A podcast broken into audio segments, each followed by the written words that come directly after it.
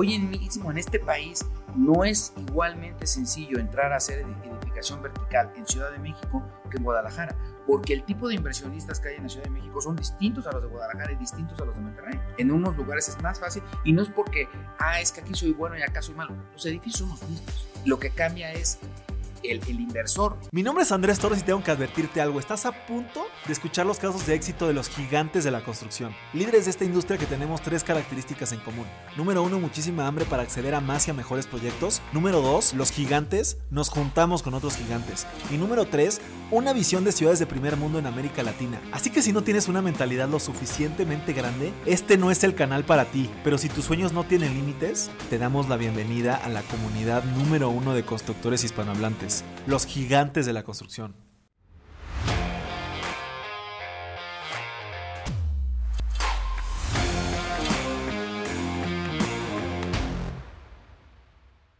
Mis gigantes, bienvenidos a una entrevista más de este podcast más importante de construcción hispanohablante. Seguimos aquí en las oficinas de Cushman Wakefield en México y ahora estamos con Yair Sarmiento, que es el director de Project Management de México, América, Centroamérica y del, Caribe. Mi querido Yair, pues muchísimas gracias primero que nada por tu tiempo y pues bienvenido a este podcast. No, al contrario, gracias por, por invitarme y gracias por, por tomarnos en cuenta. Muchas gracias. Eh, pues, pues primero que nada, como, como te comentaba, la idea es entender un poquito de orden cronológico, el pasado, presente y futuro de, de quién es Sarmiento y qué es lo que hace actualmente Cushman en Wakefield. Entonces me gustaría que nos platicaras cómo ha sido esta, este proceso profesional en tu vida para que hoy seas el director de Project Management, ¿no? Porque me imagino que fue un, proceso largo. proceso largo. Sí, así como que digas tan, tan, tan chico, pues ya no soy. Pero este, bueno, la, verdad es que yo siento que al final del día el destino, la, vida me, me llevó al, tema del project management. Recuerdo que desde el momento en que salí de la universidad, yo llegué a, mi primer trabajo por un proceso de reclutamiento que lo que querían era que generar o, formar eh, profesionales que llevaran los procesos de construcción de una manera ordenada de una manera controlada, donde lo que priorizara fuera el manejo del programa y el manejo del presupuesto. No, no solamente construye por construir. Y de ahí pues fui evolucionando. Estuve evidentemente mucho tiempo en la construcción, en muchos tipos de proyectos y finalmente eh, pues tuve la oportunidad de incorporarme a Cushman. Ya cuando llegué a Cushman hace 15 años, pues ya traía yo un, un, eh, un, un recorrido importante en la parte de construcción y ya de gerencia de proyectos de todo tipo, principalmente de infraestructura, y ya aquí en Cushman fue donde me eh, empecé a incorporar a otros, a otros sectores eh, dentro del mismo mercado inmobiliario, ¿no? Pero, este, pero bueno, pues sí fue un proceso largo y finalmente pues, pues aquí estamos trabajando muy a gusto y muy contentos aquí en, Cushman. Muy bien, ahí me surgen dos, dos preguntas. Eh, ¿Qué estudiaste y, si siempre te viste en este tema de la, de la industria? Más o menos. Estudié ingeniero civil. Eh, antes de estar metido en todo este tema de, la gerencia de proyectos, tuve la iniciativa todavía muy joven de tomar eh, una, primero un diplomado, que eso fue como que lo que me abrió los ojos, en administración de proyectos. Entonces, eh, ahí empezó la, como que la iniciativa, que eso no tuvo nada que ver que el destino me puso aquí, sino la iniciativa de querer llevar los proyectos de construcción pero de una manera, de una manera razonada, de una manera lo más tecnificada posible, lo más estructurada posible y no, y no como la vieja escuela o como la vieja usanza de construye, cueste lo que cueste y te tardes lo que te tardes, ¿no? Entonces, eh, de ahí tuve la, la, la, la iniciativa, ¿no? De, de, prepararme en la parte administrativa, tuve la oportunidad de hacer ahí algún, un tema de, de másters en, en, ese, en sectores administrativos, primero en la parte meramente de administración y luego ya en un tema más relacionado con finanzas internacionales. Y, este, y ya de ahí fue donde yo empecé a meterme de manera natural al tema del project management en la anterior empresa en la que estuve. Y a raíz de eso fue que me incorporé a Cushman. Qué, interesante. Y, ahí, me, ahorita que mencionabas eso de la, de la, vieja usanza o esta abrirte la cabeza, fíjate que a mí me ha pasado esto. Bueno, mi, mi familia es de constructores, somos contratistas. Mi abuelo, ¿no? Tenía esta, esta idea de, ir a la obra, y inclusive mi padre todavía un poco, pues, de, dar las órdenes y, que si no estás tú en la obra, pues las cosas no, pasan. avanzan, ¿no? Y, y, creo que en este tema de Project Management es un trabajo un poco más de escritorio. No sé, corrígeme cómo lo, cómo lo visualizas tú. ¿Y, cuál es esa diferencia, pues inclusive de mentalidad entre, entre pues, constructor y un project fíjate, Fíjate que es una, es una pregunta muy padre, muy buena, porque lo que hace la diferencia es que eso que hacía tu abuelo, eso que hacía tu papá, de ir a las obras y, y hacer que las cosas pasen, porque si no estoy yo ahí, las cosas no suceden, es porque realmente lo que aplicaban ellos era gerencia de proyectos. Pero en lugar de estructurarla, estandarizarla a través de formatos y a través de procedimientos, lo que hacían era aplicarla. Llegar y decir, ahora haces esto, ahora haces esto otro, ahora te mueves por acá, ahora haces esto otro que está por acá. Y ahora lo que, lo que cambia el concepto de la gerencia de proyectos es que lo estandarizas de tal manera que no dependa de ti. Entonces te permite hacer trabajos a escala. Ya tú puedes coordinar y puedes llevar proyectos a través, eso sí, de personas que están en sitio, que, que son tus brazos, son tus oídos, son tus ojos y son los que dan las instrucciones, pero a través de un sistema estandarizado. Es como si les dieras un manual. Para hacer una construcción, pues tienes que hacer primero esto, después esto, después esto. Y entonces, ¿qué te permite eso? Expandirte. O sea, poder llevar más proyectos. ¿Y por qué es importante? Porque en la medida de que hagas bastante trabajo, bastante proyecto, eh, te, te, genera un valor impresionante. ¿Por qué? Porque puedes empezar a invertir en capacitar y en desarrollar más los profesionales, invertir en comprar nuevos softwares. Porque, por ejemplo, en Cushman, una cosa que hemos hecho de una manera, pero rotunda, es vamos a, a, tecnificar el trabajo. O sea, no dejemos todo a que esté el, el, el abuelo, el papá, en la obra, dando las instrucciones y dependa de que si está o no está. Sino vamos a apoyarnos con los software, porque al software no se le olvida nada. Si tú, el software, le tienes que, le tienes que meter la información de una misma manera y en tiempo. Y el software te va llevando, te va llevando, te va llevando. Entonces es un apoyo, es una cosa tremenda. Y hoy en día que estamos con este tema de, los, de todas las tecnologías y el desarrollo tan grande que existe, hay un software para cada actividad. Hoy en día, por ejemplo, para hacer el punch list, que es el listado de pendientes al momento de entregar una obra, ocupamos un software, uno. Aunque todos los softwares lo, lo hacen y lo podrían llevar, hay uno que es el que está hecho especialista en eso, que es el Plan Grid, por ejemplo, que ya me he hecho un comercial. Pero bueno, ese es el, el software eh, especialista para llevar eh, punch list. Hace muchas otras cosas, pero no lo hace tan bien como otro software que es el que sirve como concentrador de información.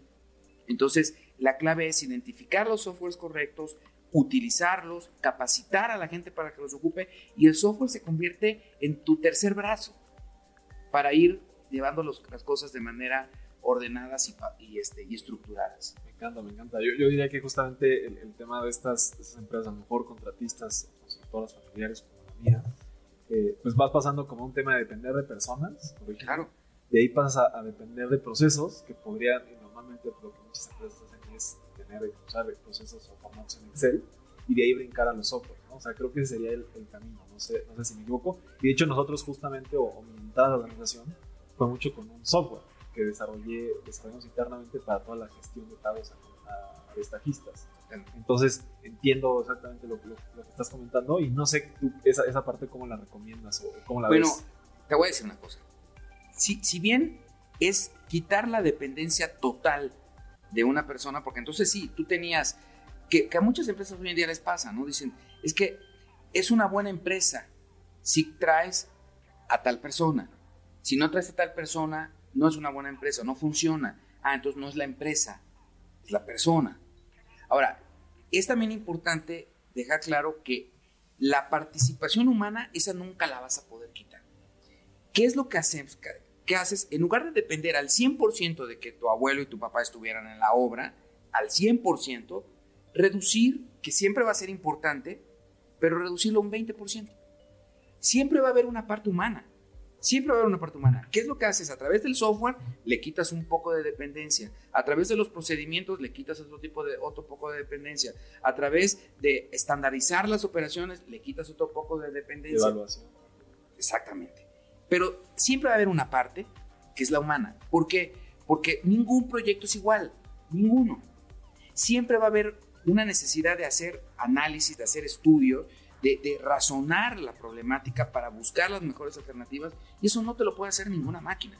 Eso sí, sí necesitas tener el, el personal y la capacidad para poderlo realizar y eso solamente lo pueden hacer unos buenos project managers. Pero en lugar de que dependas de que tengas 500 project managers con ese nivel de especialización que requieres, que nada más de decirlo, o sea, digo, está complicadísimo.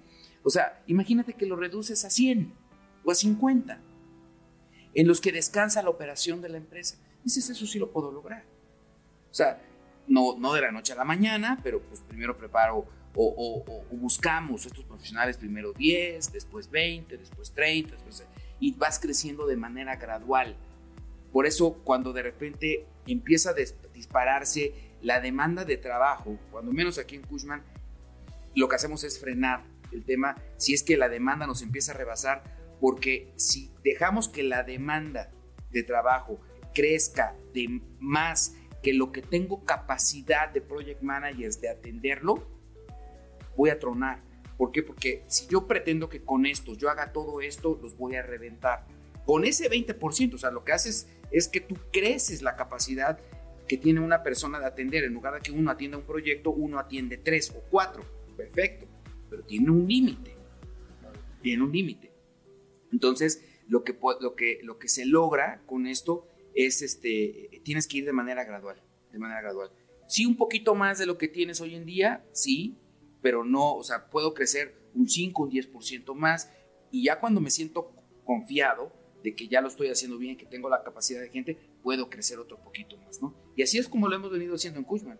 O sea, quizá hace X cantidad de años decían, no, pues son, son chicos, hacen pocas cosas pequeñas, pero es que si empezábamos rápidamente a querernos comer el mundo de la noche a la mañana, lo que nos iba a pasar era esto. Claro, sí, siempre la reputación de la empresa es claro.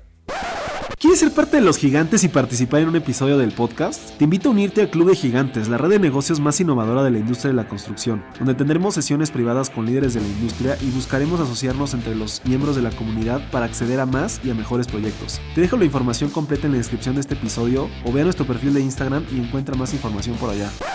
Eh, entrando un poquito ya el tema presente, el tema de lo que es en Cushman, eh, me di una estoqueada ahí a, la página web de la empresa, vi que tenían mencionaban mucho el tema de los riesgos.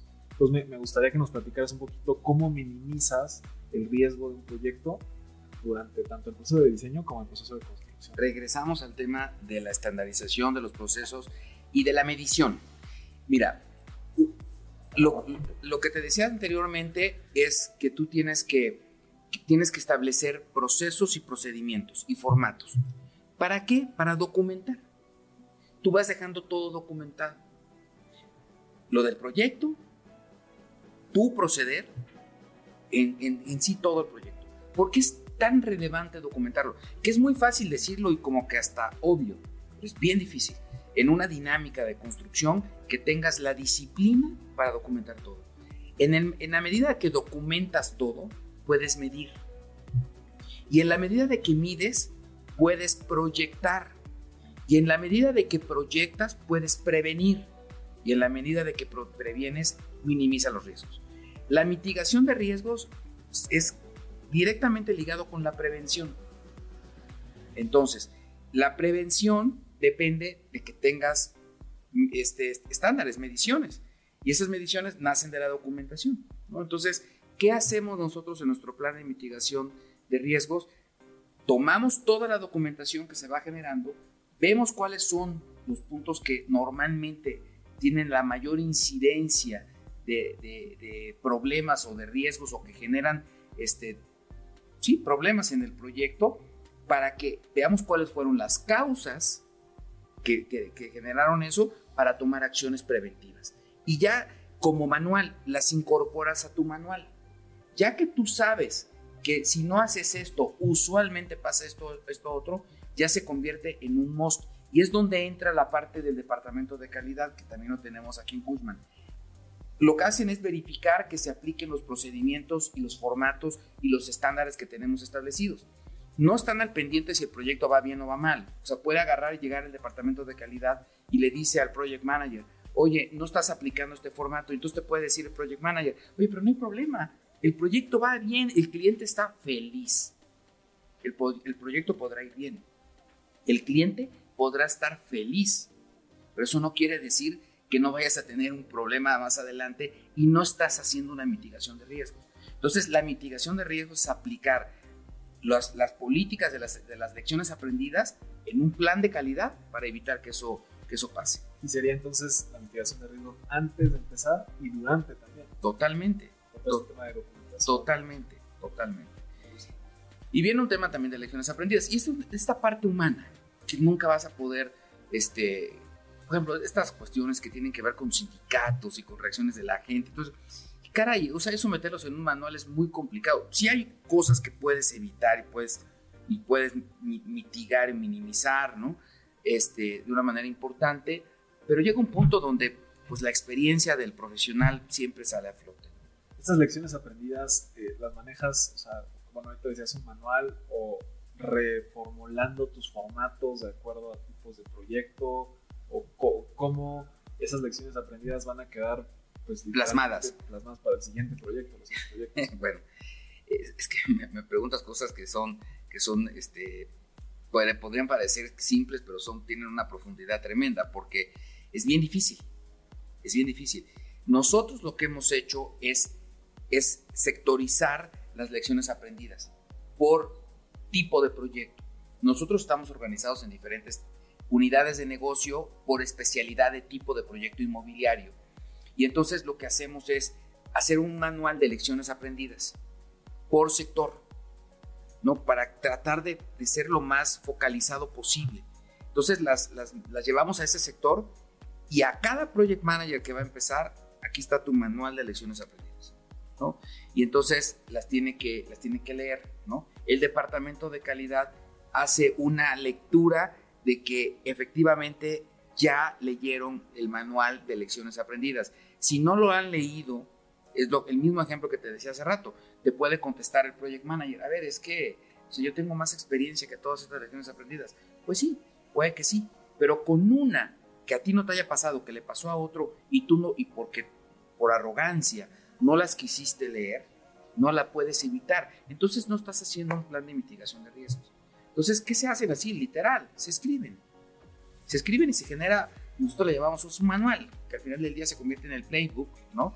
Y se les da al project manager y como parte del departamento de calidad es verificar que antes de arrancar estudien sus, lecciones aprendidas y que, que sepan que existe. ¿Qué es lo que yo he aprendido a través del tiempo? Cuando tú le dices a alguien, estudia esto, pero en ese momento tú no lo necesitas, lo entiendes, pero no lo interiorizas. ¿Qué quiere decir? Sabes que está, pero no lo interiorizas, o sea, porque como no es un tema que... vas a usar Exactamente, y a mí no me va a pasar, lo que decimos todos, ¿no? Pero lo importante no es eso, lo importante es que sepas que existe. ¿Para qué? Para que en el momento que te pase dices, aquí está, te vas a tu manual y dices, esto es lo que aquí me lo voy a, le voy a hacer. O cuando veas visos de que algo está saliendo mal, dices, esto tiene que ver con esto que leí yo en ese momento, vas y lo sacas y dices, aquí está. ¿no? Entonces, para eso sirve, para eso sirve eh, el, y así se hace. Ahora sí que manual de lecciones aprendidas. Me gusta, me gusta. Y ahorita que mencionabas el tema de las unidades de negocio, teníamos, tenía también aquí una pregunta para ti. Eh, normalmente, normalmente que estamos en tus oficinas, pues una Breakthrough, una empresa internacional, piensas que los proyectos que ejecutan tienen que ser proyectos muy grandes, que normalmente están en los sectores comerciales, corporativos, eh, ¿Me podrías dar eh, como, una visión de estas unidades de negocio? ¿En qué ustedes se enfocan? ¿En qué tipo de proyectos están enfocados? con, mucho gusto. Y fíjate que comentas algo bien, bien, bien, bien importante. Tú pensarías que solamente es para proyectos grandes. Bueno, proyecto grande no quiere decir que sea complejo. Como proyecto chico no quiere decir que sea fácil.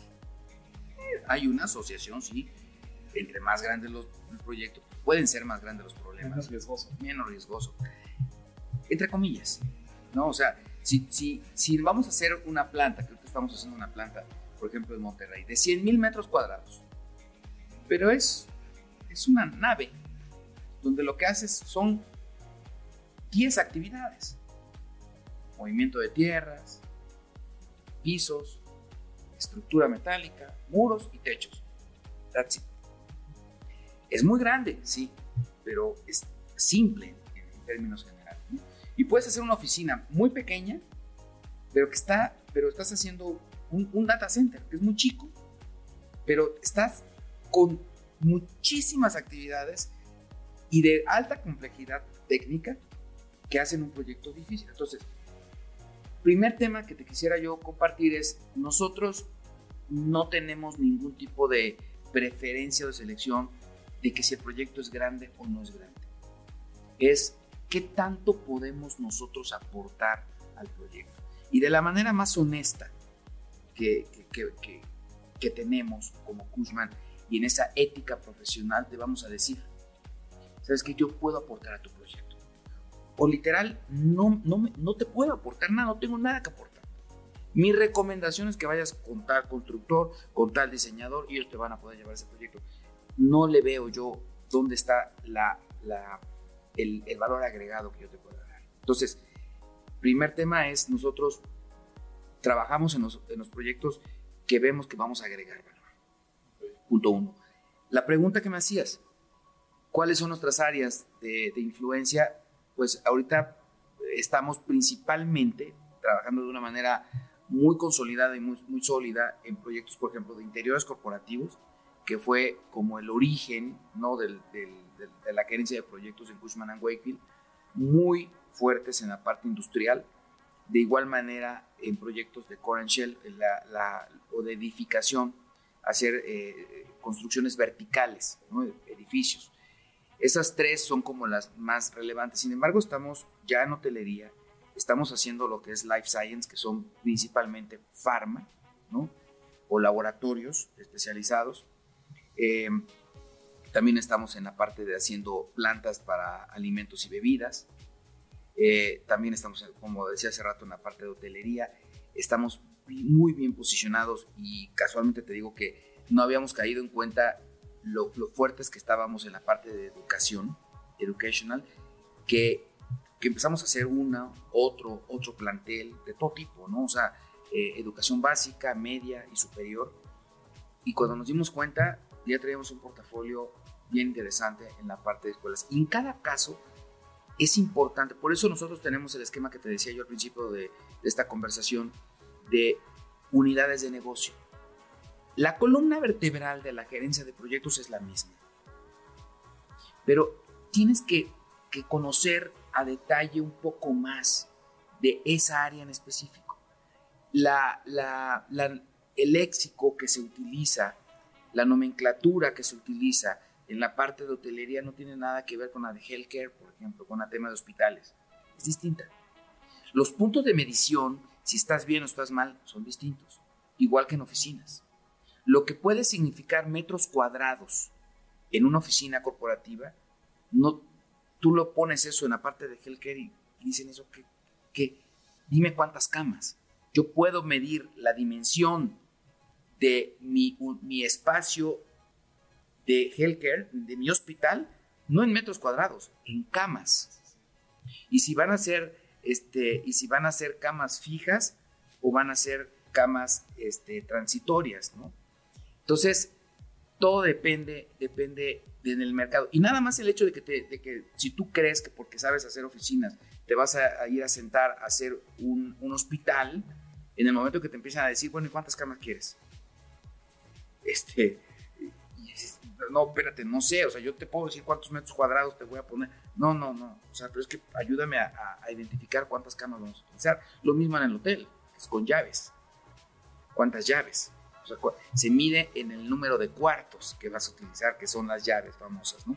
Entonces, es una cosa bien simple, lo que te acabo de compartir, y este, pero, pero si no estás metido en el, en el, en el asunto, la importancia, por ejemplo, que tiene el tema acústico en las escuelas es prioritario sobre todas las cosas. Una de tus columnas vertebral, de tu columna vertebral al momento de arrancar un proceso de diseño y luego de construcción en una escuela pasa por el tema acústico. El plafón que vas a poner pasa por el tema acústico. O sea, en, función de eso decides, el piso pasa por el tema acústico. Por eso veíamos que en las escuelas de Estados Unidos todas eran de alfombra. El, dices alfombra en una escuela de niños que todo tiran, ¿cómo? Pero pasa por un tema acústico. Hoy en día tenemos la gran ventaja de los pisos vinílicos, que son acústicos, pero aparte te, te dan esa flexibilidad. mucho también en hospitales, ¿no? Totalmente, pero también hay un tema acústico en los pasillos. Entonces, este, aunque no tiene la misma relevancia el tema acústico en un hospital que en una escuela. Sí, claro.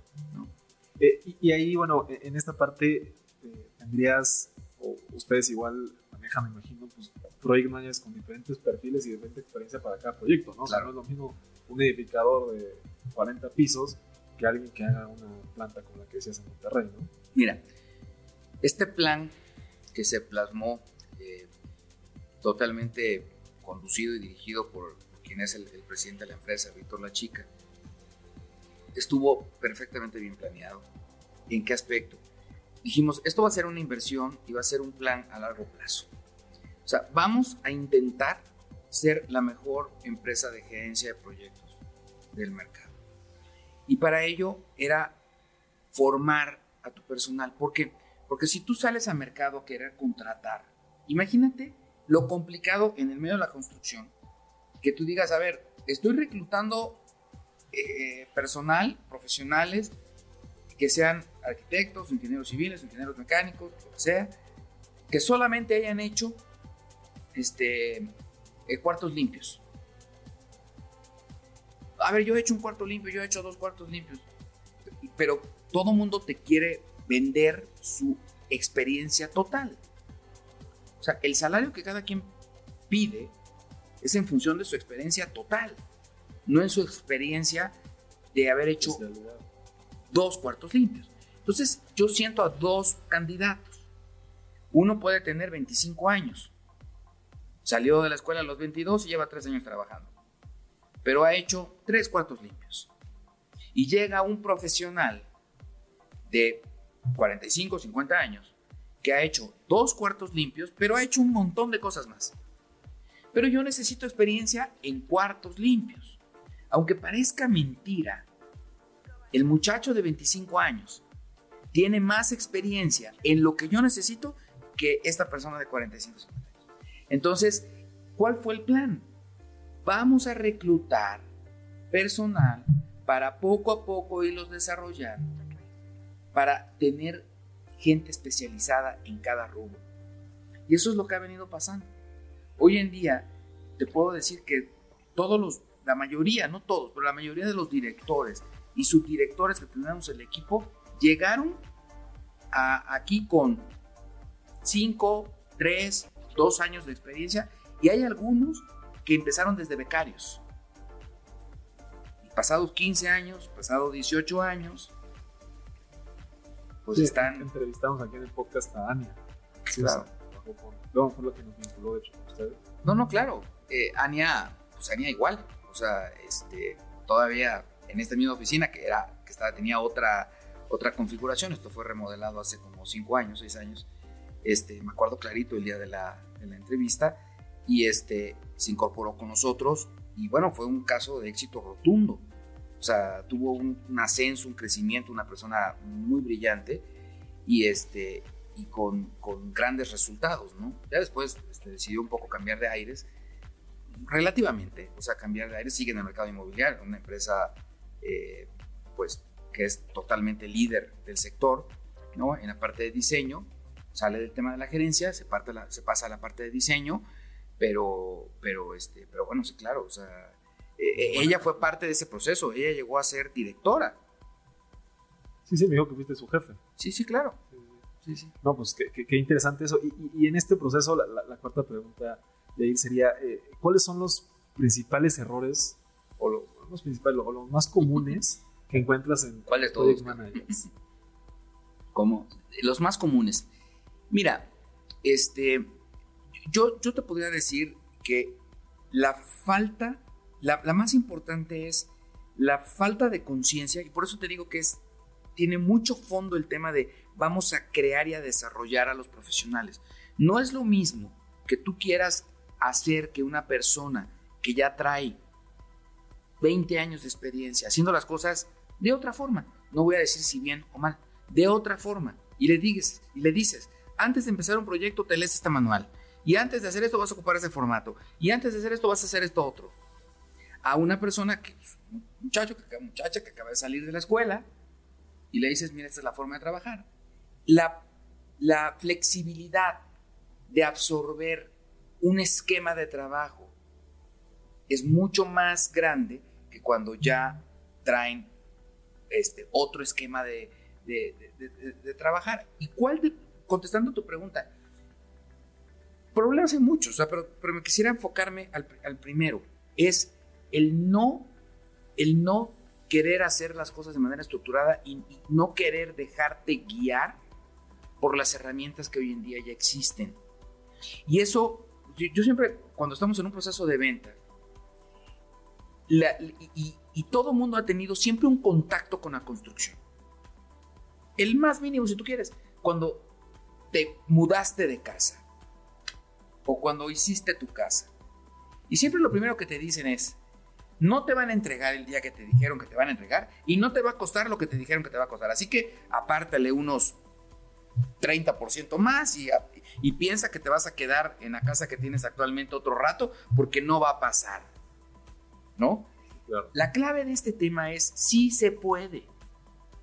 Que yo te entreguen el costo que te dije y que te entreguen el costo que te dije. Pero para que eso se logre, tenemos que seguir este proceso. Como cuando un doctor te dice, esto es lo que tienes que hacer para curarte. Y tú no le haces caso. ¿Te vas a curar o no te vas a curar? No, no te vas a curar. ¿Qué tienes que hacer? Seguir el proceso. Entonces, muchas cosas las tropicalizamos. Pero muchas, lo que hicimos nosotros e, en los procesos, porque dices, un proceso no se genera, no se crea de la noche a la mañana, ¿no? Claro que no. O sea, tomamos lo que ya estaba inventado y analizado por otros, lo del PMI. O sea, todo lo del Project Management Institute, venga para acá. No el 100% de las cosas se aplican a la construcción y no el 100% de las cosas se aplican a México. Pero, pero la mayoría sí. Entonces, incorporémoslo. Lean Construction, por ejemplo, es otra, es otra, eh, eh, otra educación súper buena. No, es complicado hacerlo tal cual y seguir los procesos de calidad, por ejemplo, que recomiendan para la industria automotriz este, los japoneses. Para la construcción es complicado porque en la industria automotriz son procesos y aquí pues son personas que hacen cosas distintas todos los días, donde las personas llegan de buenas, llegan en buen estado, están enojados, están felices, llegan tarde, llegan los lunes. Llegan los lunes. ¿Qué haces? Entonces tienes que adaptarlo. Y lo que hemos venido haciendo es tropicalizar toda esa información para poder generar nuestro propio proceso, pero que no es, no es el hilo negro, ¿eh? O sea, si alguien llega y me dice, es que el esquema Cushman, no, no es el esquema Cushman es el esquema del PMI, el esquema del Link Construction, el esquema de todo eso, con algunos ajustes que nosotros hemos venido implementando. Pero lo más importante no es que descubras el hilo negro, sino que tengas la disciplina de implementarlo. Y, en, ese, en ese proceso eh, que mencionas, de, gente a lo mejor mayor que han hecho las cosas de cierta manera, eh, y a lo mejor me imagino que te pasa que hay un área de, de tus clientes que tienen gente a lo mejor que hacen las cosas de alguna forma y no quieren entender la forma en la que Cushman, eh, ustedes en este caso, quieren eh, llevar un proyecto. No sé si me explico. Ahí Es, esa, esa parte de, conciliación con... digo, yo también me lo he enfrentado inclusive en, en, la empresa familiar. Entonces, choque, ¿no? He decidido, oye, vamos a cambiar esto así y pues hay un, hay un recelo o hay una resistencia al cambio, yo. Dos cosas. La primera es, hace rato me preguntaste que, qué es, eh, qué tipo de clientes y qué es lo que aportamos. Yo te, te, respondía que yo tengo que ver o tenemos nosotros que ver en Cushman que agreguemos valor. La respuesta es la misma. O sea, si la persona no ve valor, el cliente no ve valor en lo que nosotros les estamos ofreciendo, nosotros no somos alternativos El proyecto podrá ser muy grande, el proyecto podrá ser muy interesante, pero si no me dan la oportunidad de agregar valor, yo no soy para ese cliente. Y regreso al ejemplo de los doctores. O sea, podrás ir a ver al mejor doctor, pero si tú sales de la consulta y dices, yo no me voy a tomar la medicina que me dio el especialista, pues no te vas a curar. Y de nada sirve que hayas ido, ido a ver al mejor doctor. Aquí es lo mismo. O sea, ¿qué tienes que hacer? O sea, yo, yo qué tengo que hacer? Trato de convencerlo, eso sí. Y trato de, de persuadirlo, porque yo creo que yo soy la opción y qué deberíamos hacer y me tienen que dar la oportunidad. Porque muchas veces los clientes dicen, sí, yo quiero todo, todo. Y a la hora de la hora, no te dejan recomendar, no te dejan sugerir, no, no quieren que tú aportes al proyecto. Entonces, la decisión es, ¿sabes qué? Yo creo que yo, yo no te estoy aportando. La verdad, con el esquema de trabajo que tú estás queriendo implementar, necesitas otro tipo de servicio que no es el mío. Y es mejor, ¿eh? O sea, no sabes el valor tan grande que tiene el saber decir que no. Y el aceptar que yo no soy para todos. No somos, no somos una opción para todos. Y muchas veces creo que a lo mejor el tema del éxito eh, va muy de la mano en elegir tus proyectos. Y saber que si donde tú veas que está Cushman and Wakefield, es que es una garantía que el proyecto va a salir bien. Y no solamente es porque seamos buenos, sino porque supimos elegir un proyecto. No somos, no, es imposible que seamos opciones para todos. Claro, claro. Me gusta, me gusta ese tema de, poder elegir a tus clientes. Y, bueno, la quinta pregunta que me habíamos comentado ahorita, que tienen esta visión de ser la empresa de gerencia de proyectos más importante o la mejor empresa de gerencia de proyectos en, México. Eh, eh, pues un poquito platícanos ese plan. Entiendo que comentabas que es un tema de capacitación y tener los mejores project management, traer este proceso que mencionas, pero no sé si nos pudieras dar un poquito más de visión en, en, en pues cómo, cómo piensan lograr este plan y, cómo piensan expandirse también un poco. Me decías que empezaron pues, con temas muy específicos y me imagino que van a, empezar a seguir creciendo, ¿no? Sí, mira, básicamente son, la respuesta va en dos sentidos. La primera es diversificarte y la segunda es expander geográficamente tu, tu, este, trabajo. La diversificación viene que digo, originalmente empezamos haciendo oficinas, como te lo dije, luego migramos a Core Shell, edificación, luego industrial. No migramos, porque no es que hayamos dejado, sino diversificamos. Empezando a hacer otra cosa. Este, estamos metidos ahora en el tema de, hotelería, en el tema eh, de educación, y así hay muchísimos más, el tema de data centers, este, y seguir creciendo para poder abarcar mayores sectores del mercado inmobiliario. Y hay muchísimos. El tema, por ejemplo, dentro de la parte industrial, yo te digo industrial, pero industrial pues, es un todo. Pero de la parte industrial, pues una cosa es automotriz, otra cosa es bebidas y alimentos, otra cosa son equipos medicinales, la fabricación de equipos medicinales. Otra cosa es hacer el tema de, life science, o sea, el tema de, medicinas como, como, tal, o farma. ¿no? por decirlo así, laboratorios. Y así te empiezas a, diversificar y te das cuenta en el momento que entras que es un mundo, que es un mundo inmenso. En la misma parte de oficinas empiezas a empezar a tener también tus mismas especializaciones. O sea, no es lo mismo hacer una oficina para una empresa de, de, tecnología que para una aseguradora. Los, los puntos, la oficina como tal a veces igual, pero los puntos de interés son distintos. ¿Y qué es lo que te va a llevar a, esa, a ese éxito? El que tengas esa, esa, esa, esa delicadeza, esa perspicacia de entender esos puntos diferenciadores entre industria y industria. Entonces, la primera es diversificar. Y no tiene nada que ver con el tipo de, proyectos que se hacen en Mérida, por ejemplo, o los que se hacen en Tijuana, por ejemplo. La misma industria eh, la parte industrial de Tijuana, Mexicali, es distinta al tipo de proyectos o de empresas que se instalan en Ciudad Juárez.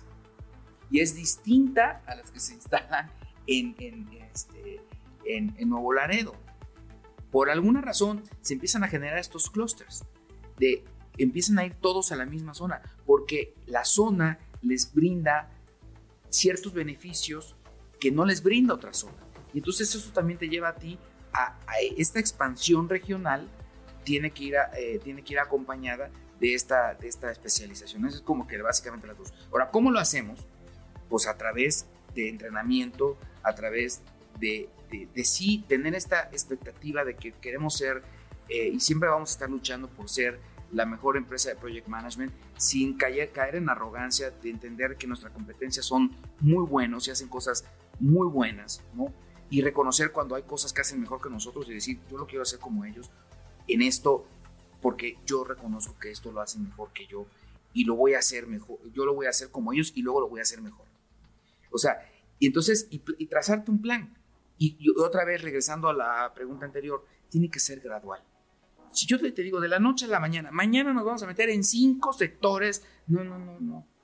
Eso no va a pasar. O no lo vas a hacer bien por querer abarcar demasiado. Y también estás pensando en la expansión a Centroamérica, Bueno, bueno estamos en Centroamérica. Nuestra principal posición, y ese es un gran ejemplo. Nuestra principal, vamos a hablar un poco del tema de Centroamérica. Nuestra principal posición fue este, Costa Rica. Ania, de hecho.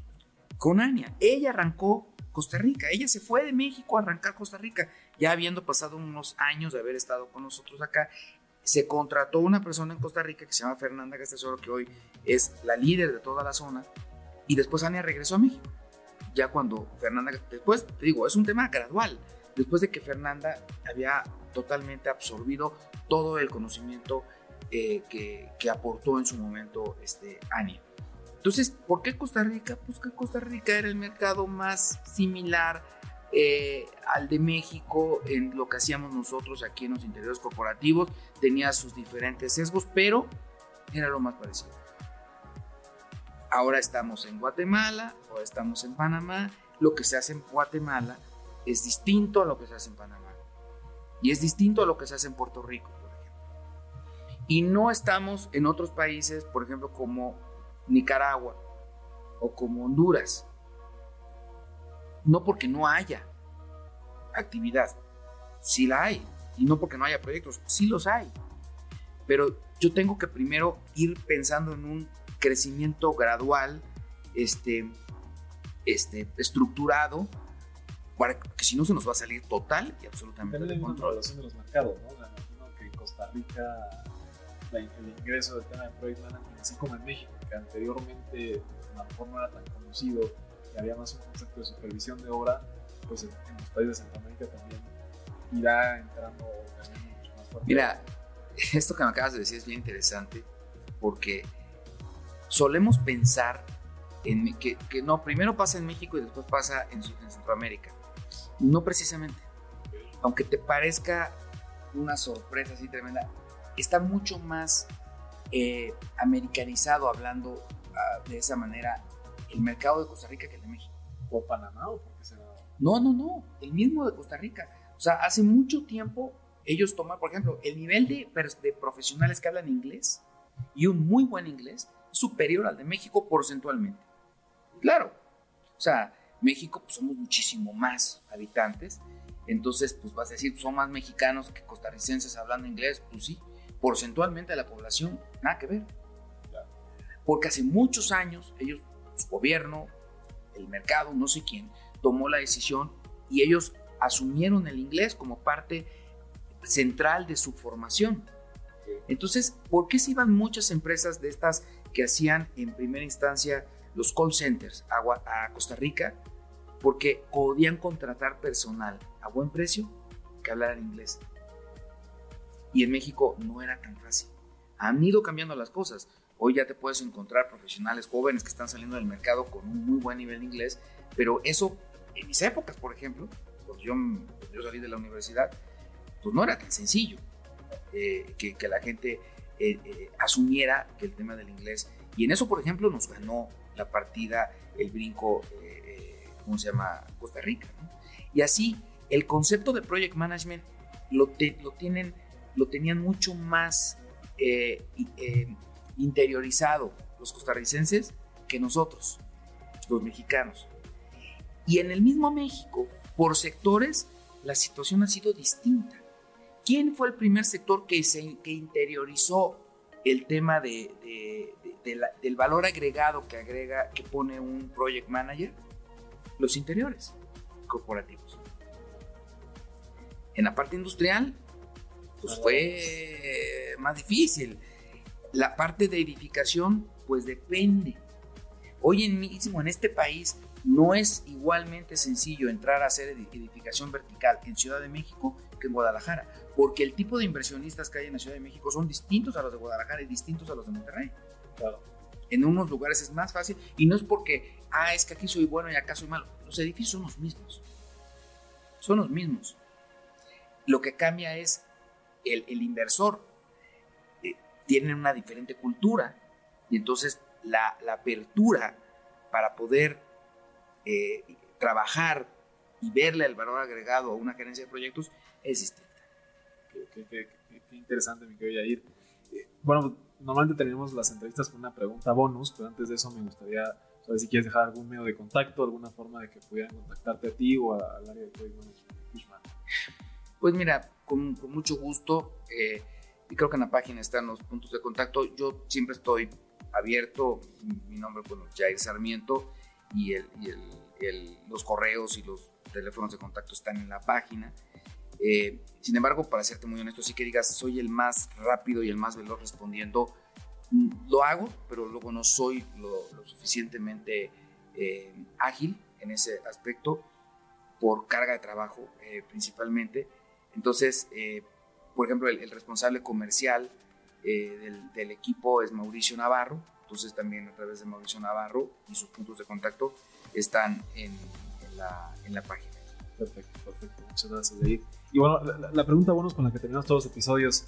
Eh, yo tengo el objetivo de construir una ciudad, una ciudad 100% inteligente, 100% sustentable y en América Latina. Desde toda tu experiencia profesional en el project management y construcción, pero también desde una opinión personal, ¿cuáles serían las características para que consideras una ciudad como perfecta? Este, te, voy a decir la verdad, todas las ciudades son perfectas, porque todas tienen excelente áreas de oportunidad y los retos en cada ciudad son distintos. Eh, al final del día, la gracia de esto es identificar el entorno. ¿Qué cosas son perfectas o imperfectas? Pues nada.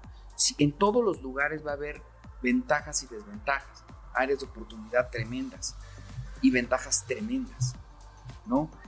Eh, el reto, por ejemplo, de una ciudad al sur del país pues es cómo cuidas el agua y cómo le das reuso al agua, porque aunque hay mucha agua, no se trata de contaminar el agua, pero puedes poner, puedes trabajar de cierta manera adaptándote y, entendiendo los recursos que tienes y de los recursos que careces. Como, como si tú vas a hacer un proyecto, ¿no? En el, cerca de Chihuahua o en el norte, tienes que pensar en la cantidad de sol que hay y en, lugar de verlo como un área de oportunidad, pues tienes que verlo como, en lugar de verlo como un problema, ¿sí? O sea, lo tienes que ver como una ventaja. Entonces, ¿cuál es el lugar perfecto? Yo te diría para ser responsables, eh, sustentables, accesibles. Cualquier lugar es, es bueno, es ideal. La gracia del asunto es que sepas leer el entorno. O sea, obviamente lo que vas a hacer en México o en Costa Rica o en Panamá o en Puerto Rico o en el mismo México, en diferentes ciudades o en la misma ciudad, eh, entre Iztapalapa o todo depende de que sepas leer el entorno. Entonces todas las ciudades son perfectas para ser una ciudad perfecta. Me gusta, me, gusta la respuesta, te, te la agradezco mucho, mi querido Yair. Y bueno, siempre terminamos el podcast diciendo que ya lo eras, pero aquí te queremos proclamar un gigante de la construcción. Muchísimas gracias otra vez por tu tiempo.